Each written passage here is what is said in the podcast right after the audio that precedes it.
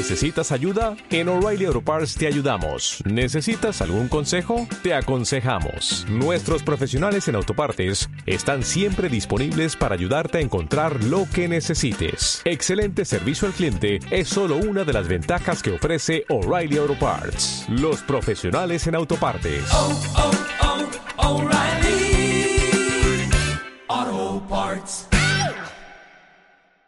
Nutrición Imperfecta, episodio 32.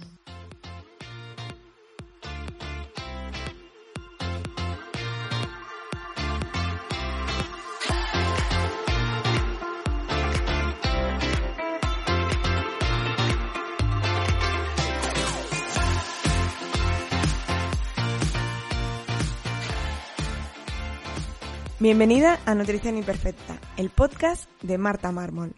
Un lugar para aprender a cuidarte y a dejar de ver la nutrición como un laberinto sin salida de dietas y restricciones. Es hora de empezar a ver la alimentación como un autocuidado y mejorar la relación que tienes con la comida.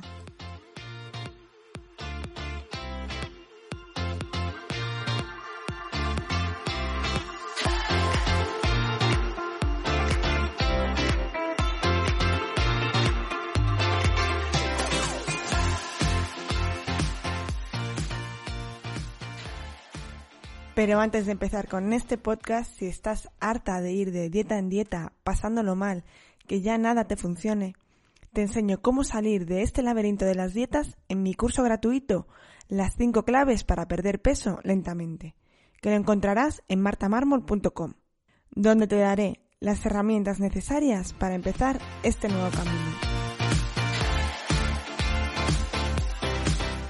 Bienvenida a Nutrición Imperfecta, yo soy Marta Mármol y en el episodio de hoy quiero hablar de uno de los temas que yo veo que más cuesta a la hora de llevar una alimentación saludable y es el tema de la planificación.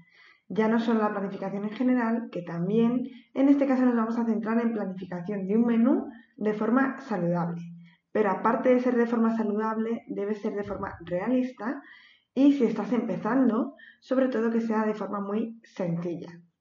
Como luego veremos varios de los errores que se cometen, uno de ellos es intentarlo hacer perfecto o maravilloso y el papel lo aguanta todo, pero luego en el día a día es muy difícil de llevar a cabo.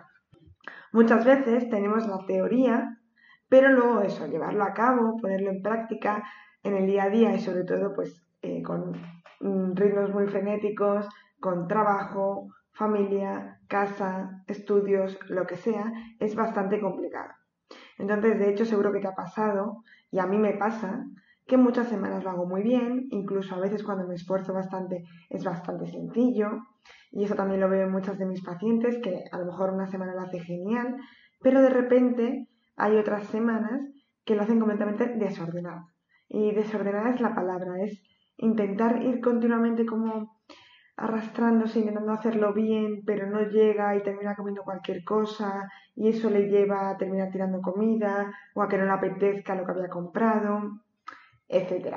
Entonces, planificarnos y si eso nos ha ocurrido es que a lo mejor hemos hecho algo mal en la planificación, de no ser realistas, de no tener en cuenta otras cosas, incluso de no habernos dejado preparados pues algunas cosas como se pueden hacer en el batch cooking, ¿no?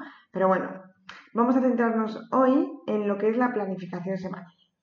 Ya sabéis que los que sois suscriptores de martamarmol.com tenéis un curso entero destinado a cómo planificar la semana, en la que no solo vemos cómo planificar este menú, que es lo que vamos a, a, ver un poco por encima hoy aquí en este episodio, sino que también pues tenemos en cuenta el resto de cosas en el día a día que tenemos que tener en cuenta a la hora de planificar.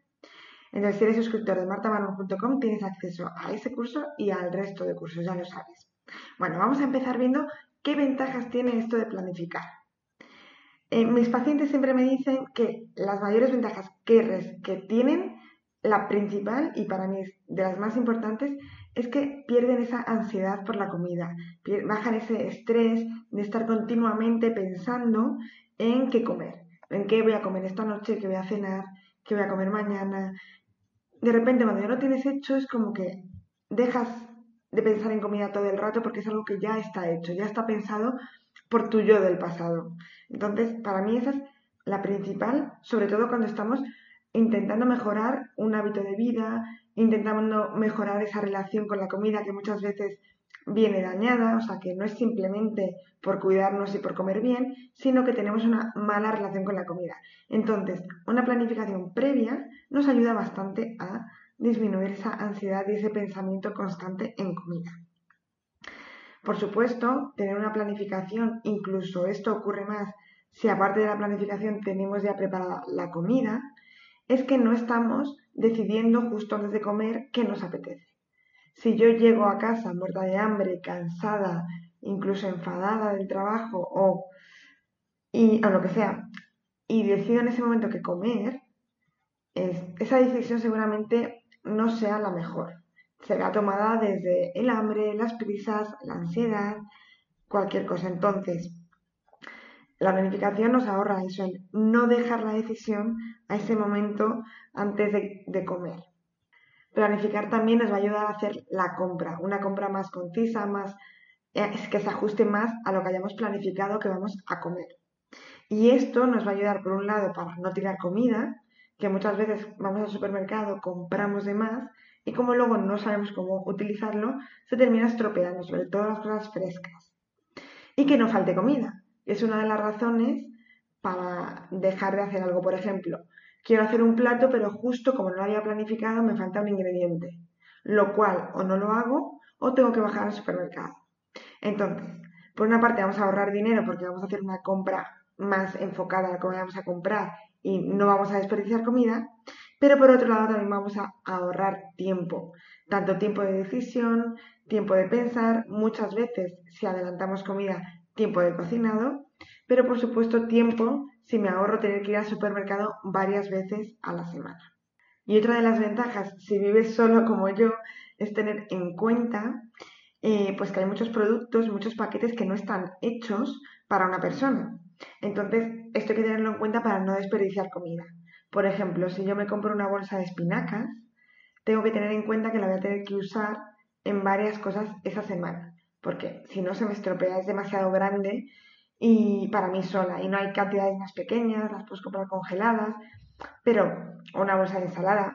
Entonces, si yo sé que voy a comprar espinacas, pues me planifico para una, una noche, por ejemplo, hacerme unas espinacas rehogadas con un huevo y otro día a lo mejor una ensalada con la base de espinacas, aunque podría repetir perfectamente, pero bueno, tenerlo en cuenta para utilizarla dos veces esa semana para que no se me estropee, dos o tres, dependiendo de lo que vaya a hacer. Y por supuesto, aunque no lo he dicho, lo doy por hecho, que una buena planificación nos va a ayudar a comer de forma más sana. Seguramente si nos ponemos a planificar, no vamos a poner en nuestra comida todo comidas de fuera, de pedir, de picotear, seguramente sean platos un poquito más elaborados o pensados por lo menos, aunque sean simples, son más completos.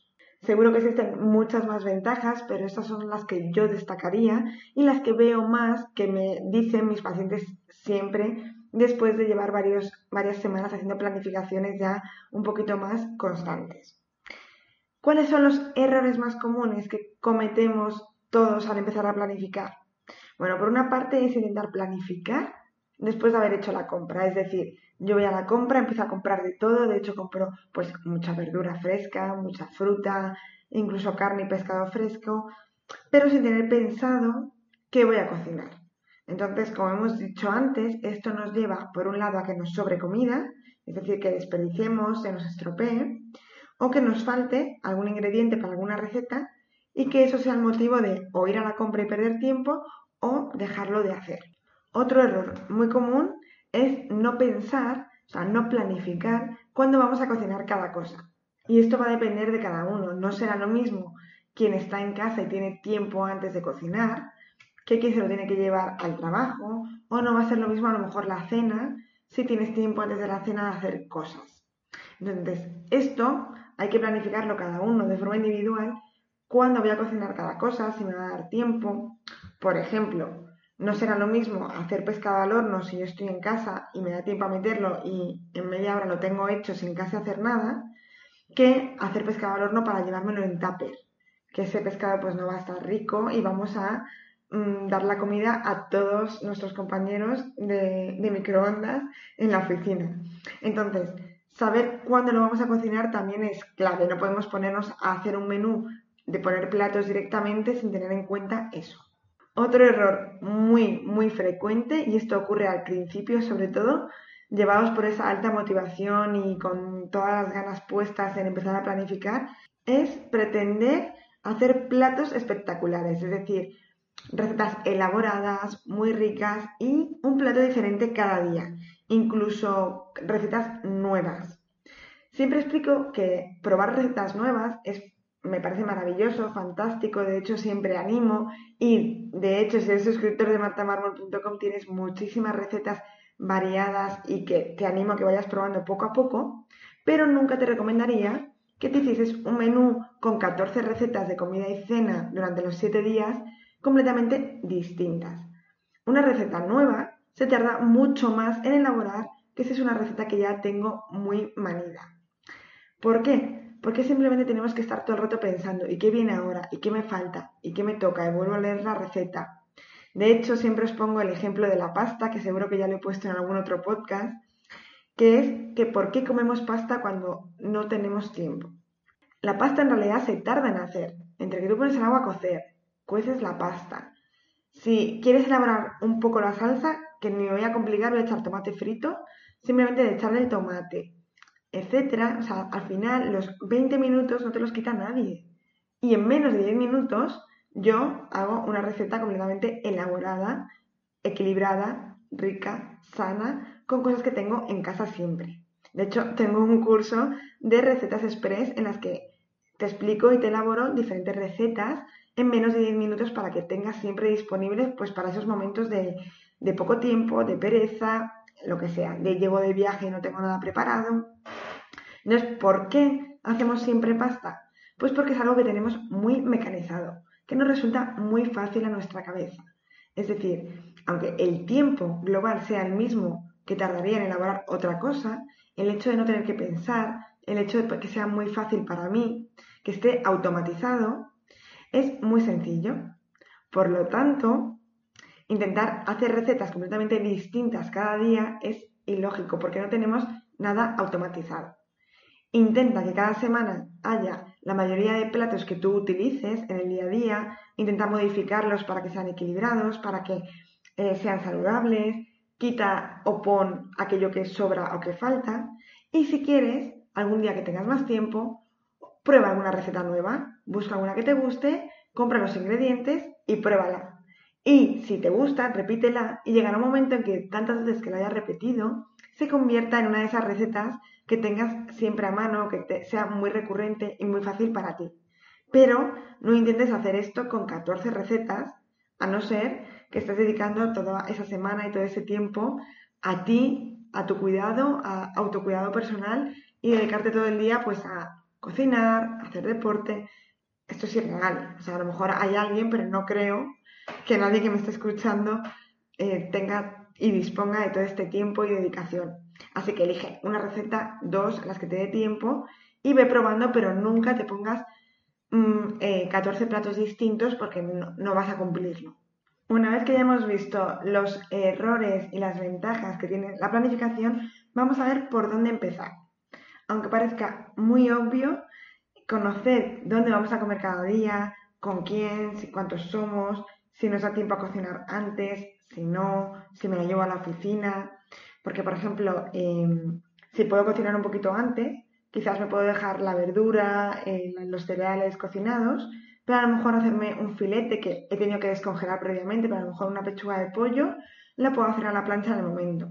En cambio, pues si me voy a la oficina, pues ahora tengo que hacer por la mañana o me la tengo que dejar el día anterior hecha. Es algo muy obvio, pero que muchas veces no tenemos en cuenta. Una vez que ya tenemos todo esto claro, lo primero que yo recomiendo es que os hagáis un menú de comida y de cena de los 7 días solo de proteínas. Es decir, lo primero que hacemos es la fuente proteica. Y cuanto más general, mejor. ¿Por qué? Porque de esta manera esa plantilla la vamos a poder reutilizar para todas las semanas. Es decir, si yo me pongo el lunes legumbres para comer y para cenar huevo, todos los lunes podré tomar de proteínas, legumbres la comida y huevo en la cena. Pero la forma y con qué lo voy a combinar cambiará completamente cada plato. Es decir, aunque yo todos los lunes coma legumbres de comida, cada menú, cada semana puede ser completamente distinto. Pero hacer y reutilizar esta plantilla de proteínas nos va a servir de mucho, porque muchas veces simplemente el hecho de ponernos a pensar y de memoria pensar, venga, pues que como hoy, cuesta mucho y cuesta mucho sacar un menú así, de memorieta, porque muchas veces no nos acordamos de muchísimos platos, no se nos ocurren en ese momento, o empezamos a repetir platos que son muy similares y a lo mejor no metemos nada de pescado, o nada de marisco, o nada de huevos. Otra cosa que quiero deciros es que aunque hagamos esta plantilla, que nos va a servir de mucho, obviamente no tenemos que ser estrictos. Y tampoco tenemos que obsesionarnos con, porque esto me pasa mucho con muchos pacientes de cuántos días tengo que tomar pescado, cuántos días tengo que tomar carne. Bueno, yo siempre os digo que intentéis variar, que variéis lo máximo posible, pero que no hace falta que todas las semanas comamos varias veces pescado, varias veces legumbres. Siempre que intentes incluir lo máximo posible variedad, estate tranquilo. O sea, que no consiste en hacerlo perfecto, sino que más o menos sea algo que se adapte a ti. Una vez que ya tenemos esta plantilla, ya cada vez que vayamos a hacer el menú de la semana, sustituimos este carne pues por ternera o por lomo. O el pescado ya lo ponemos en concreto pues eh, merluza, bacalao, lubina o salmón. Bueno, lo que sea. Y vamos, lo siguiente que vamos a hacer es añadir la verdura. Recuerda que las proporciones del plato, para que sea un plato equilibrado, tienen que ser más o menos la mitad de verdura, mitad del plato que corresponda a verdura, que para que nos aseguremos de su variedad, de que tenemos todas las vitaminas, etc., yo simplemente te recomiendo que varíes los colores. Los colores son la etiqueta de estos productos, es decir, la única forma de asegurarnos de que estamos tomando pues todas las vitaminas, todos los nutrientes, ir variando en diferentes verduras en diferentes colores. Y luego ya también te recomiendo que también varíes entre crudo y cocinado. Es verdad que en la época más de invierno, de frío, nos apetecen más cosas más cocinadas y las ensaladas son más frecuentes en verano. Así que tampoco te vuelvas loca y intenta variar poco a poco y ya está. Una vez que hemos añadido la verdura, vamos a añadir la fuente de hidrato de carbono. Pues podría ser un trozo de pan, un poco de arroz, de quinoa, de trigo sarraceno, de pasta. Cuando son las legumbres, pues ya se considera también fuente de hidrato de carbono, aunque podrías incluir un trocito de pan. Lo mismo, siempre recordando que la fuente de hidrato de carbono debe ser un cuarto de un poquito menos del plato y nunca lo principal, que eso es uno de los errores que más se comete. Poner como principal el hidrato de carbono, como, poner como principal el arroz y un poquito de tomate y el huevo. Pero en realidad el arroz debería ser, pues eso, menos de un cuarto del plato y luego todo lo demás verdura y una buena fuente proteica. De esta manera, poco a poco, voy dando forma al plato. Pues por ejemplo, si he puesto de proteína huevo y de verdura pongo para hacer un puré, pues calabacín, puerro, cebolla, eh, lo que sea, y eh, un poco de pan, pues de esta forma tengo un puré con un huevo duro y un trocito de pan que podría ser perfectamente una cena. Y así voy haciéndolo con todas las comidas y con todas las cenas. Si estás empezando, yo te recomiendo que no hagas 14 platos diferentes, sino que a lo mejor hagas 7 y 8, es decir, que dupliques, que hagas 7 iguales y que eh, lo hagas en dos veces. Es decir, pues el puré con el huevo, para seguir con el mismo ejemplo, lo cenamos el lunes y a lo mejor el miércoles. De esta forma, si te ayudas con el batch cooking, que el batch cooking al final es lo, consiste en adelantar comida pues un día. Entonces, con un día de cocinado de dos, tres horas, dependiendo todo lo que quieras adelantar, tienes comida preparada o por lo menos las bases o aquellas elaboraciones que más se tardan en hacer para toda la semana. De eso también tienes un curso en martamarmon.com en el que te explico cómo hacerlo, cómo ir paso a paso y cómo organizarte y planificarte las semanas si vas a hacer un batch cooking. Pero, por ejemplo, si voy a hacer este puré de calabacín, pues cocinaré una cantidad para varios días para que solo con un plato y con una vez que haya cocinado tenga ya dos comidas resueltas. Si estás empezando, hazlo muy sencillo. Cuanto más básico y con cosas que utilices muy a menudo y que tengas muy a mano, mejor. Y poco a poco ve incrementando pues diferentes recetas o diferentes formas, poquito a poco, según te vayas desenvolviendo. De esta manera es como se planifica un menú semanal, no tiene más. Es decir, primero proteínas, después añadimos verduras y después hidratos de carbono. Como siempre os digo, el hidrato de carbono no es siempre necesario, va a depender de nuestro estilo de vida, el deporte que hagamos y no todos los días tenemos por qué incluir esa fuente de hidrato de carbono. Pero que si lo incluimos no pasa nada, pero siempre recordad la proporción. Espero que con estos, estas claves que os he dado de forma muy rápida puedas empezar a planificar tu menú semanal de una forma sencilla y rápida. De todas formas, si es algo que te cuesta mucho, te recuerdo que mi newsletter, que es un correo que yo mando todos los domingos, hablando de diferentes cosas, cosas de actualidad, contando los diferentes cursos y podcasts que he publicado esa semana, os comparto también una planificación semanal que te las puedes descargar de forma gratuita y te puede a lo mejor ayudar e inspirar para hacer diferentes planificaciones tú. Seguramente mi planificación no sea 100% adaptable para ti, porque va a depender de muchas cosas que no hemos visto, pero sí te puede ayudar y dar una idea. Entonces, lo que yo siempre recomiendo y también recomiendo a mis pacientes cuando yo les mando un menú, es que la hagan suya. Es que a partir de mi menú hagan su menú, varíen aquellas cosas que a lo mejor no les gusta o no les va a dar tiempo o no saben hacer la receta y lo sustituyan por cosas que sí que tengan ya pues muy manidas, como hemos dicho antes, cosas que ya saben hacer muy rápido, que suelen tener los ingredientes en casa o que les resulta muy sencilla porque lo han hecho muchas veces. Espero que con esto ya puedas empezar a planificar tu menú semanal y sea un gran aliado en comer de forma más saludable. Nos escuchamos en el siguiente episodio aquí, en Nutrición Imperfecta.